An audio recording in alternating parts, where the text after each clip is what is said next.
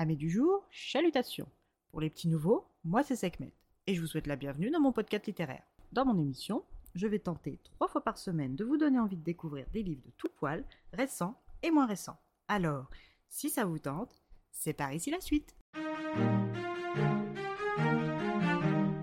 Aujourd'hui, je vais vous présenter Mythos de Stephen Fry, publié aux éditions Kalman Levy. Dans ce livre, nous allons nous plonger corps et âme dans la mythologie grecque de son commencement à son apogée. Et quand je dis commencement, c'est vraiment à son commencement, c'est-à-dire le chaos. À ce moment qui n'en est pas à proprement parler un, puisque le temps, dans sa notion, n'existe pas encore, mais vous m'aurez compris. Enfin, j'espère car ce serait fâcheux pour la suite. Bref, le chaos que l'on peut se représenter comme une gigantesque béance cosmique aura fini par engendrer, cracher, rêver ou révéler, peu importe le terme, la vie. Les Grecs de l'ancien temps pensaient à raison ou à tort que le chaos au prix de lourds efforts avait créé la vie. C'est à partir de ce point de bascule que le premier ordre apparaît. Les deux premières entités à s'extraire du chaos sont Ereb, les ténèbres, et Nyx, la nuit féminine, et non pas Nyx comme la marque de make-up.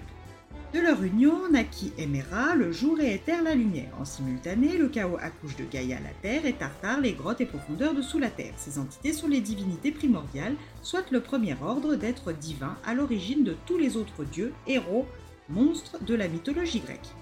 Gaïa fit deux bébés toute seule, Pontos, la mer, et Ouranos, le ciel. Gaïa et Ouranos ont créé par leur union douze robustes enfants, formant le deuxième ordre. Celui-ci est donc initialement composé de Océanos, Theia, Coeos, Thémis, Cryo, Némosis, Hyperion, Thébé, Japet, Thétis, Chronos et Rhea, soit six filles et six garçons inéquitables.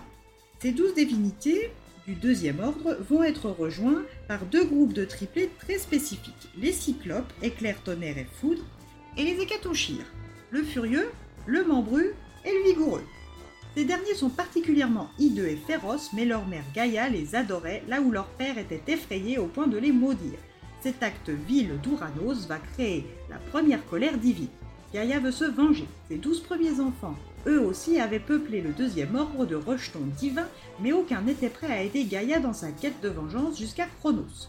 Une fois la castration patricide achevée, Chronos a lancé dans les cieux les gonades tranchées d'Ouranos. Ces précieuses valseuses sont tombées dans la mer et de là est née de l'écume la beauté, soit Aphrodite. Elle se tient dans une énorme coquille Saint-Jacques ouverte avec un discret et aimable sourire aux lèvres. Preuve est faite qu'à tout malheur il y a du bon. Chronos va lui aussi participer à la création de nouvelles divinités, mais la malédiction lancée par son père va s'avérer cruelle.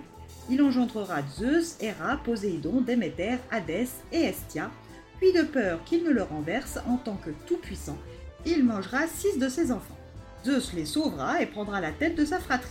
Ils ne seront plus des titans, mais des dieux. C'est à ce moment que tout commence. Alors Zeus, qui veut régner en maître, arrivera-t-il à créer, gérer, gouverner sans trop de mal? Ou au contraire, l'adversité sera-t-elle le maître mot? À vous de poursuivre votre parcours mythologique, bien accompagné par Stephen Fry au travers des pages de Mythos.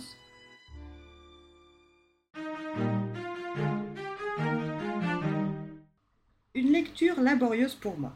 Même s'il est vrai que, comme nous le dit Stephen Fry dans sa préface, il n'est pas nécessaire d'avoir fait ses humanités ou de connaître les différences entre nymphes et naïades, satyres et centaures pour lire ce livre, j'ai eu beaucoup de mal à ne pas me sentir en cours d'histoire avec un prof certes sympathique, mais quelque peu longuet dans son exposé. Ce livre est trop explicatif et historique pour mes goûts propres.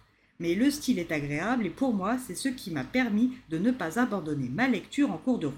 Le ton décalé et inclusif de Monsieur Fry que j'ai découvert et adoré dans des films et des séries telles que The Borrowers ou Le Hobbit, la bataille des cinq armées, se retrouve dans les pages de Mythos. Malheureusement, pour ma part, ce livre est un flop, mais comme je le dis souvent ici, n'ayant pas le monopole du bon goût, je vous recommande ce livre si vous voulez découvrir en profondeur la mythologie grecque et ses parallèles avec notre temporalité. Alors n'oubliez surtout pas que vous êtes et vous resterez toujours les seuls juges de vos lectures. Et eh bien voilà, j'en ai fini pour aujourd'hui. J'espère que cet épisode vous aura plu et vous aura donné des nouvelles idées de lecture. Si vous souhaitez découvrir d'autres petits bonbons littéraires tout droit sortis de ma bibliothèque, je vous retrouve le mardi 22 août prochain pour un nouvel épisode. Et si d'ici là, je vous manque de trop, connaissez le chemin sur Instagram, avec lectures de Sekhmet. Sur ce, chalut les amis, et à la prochaine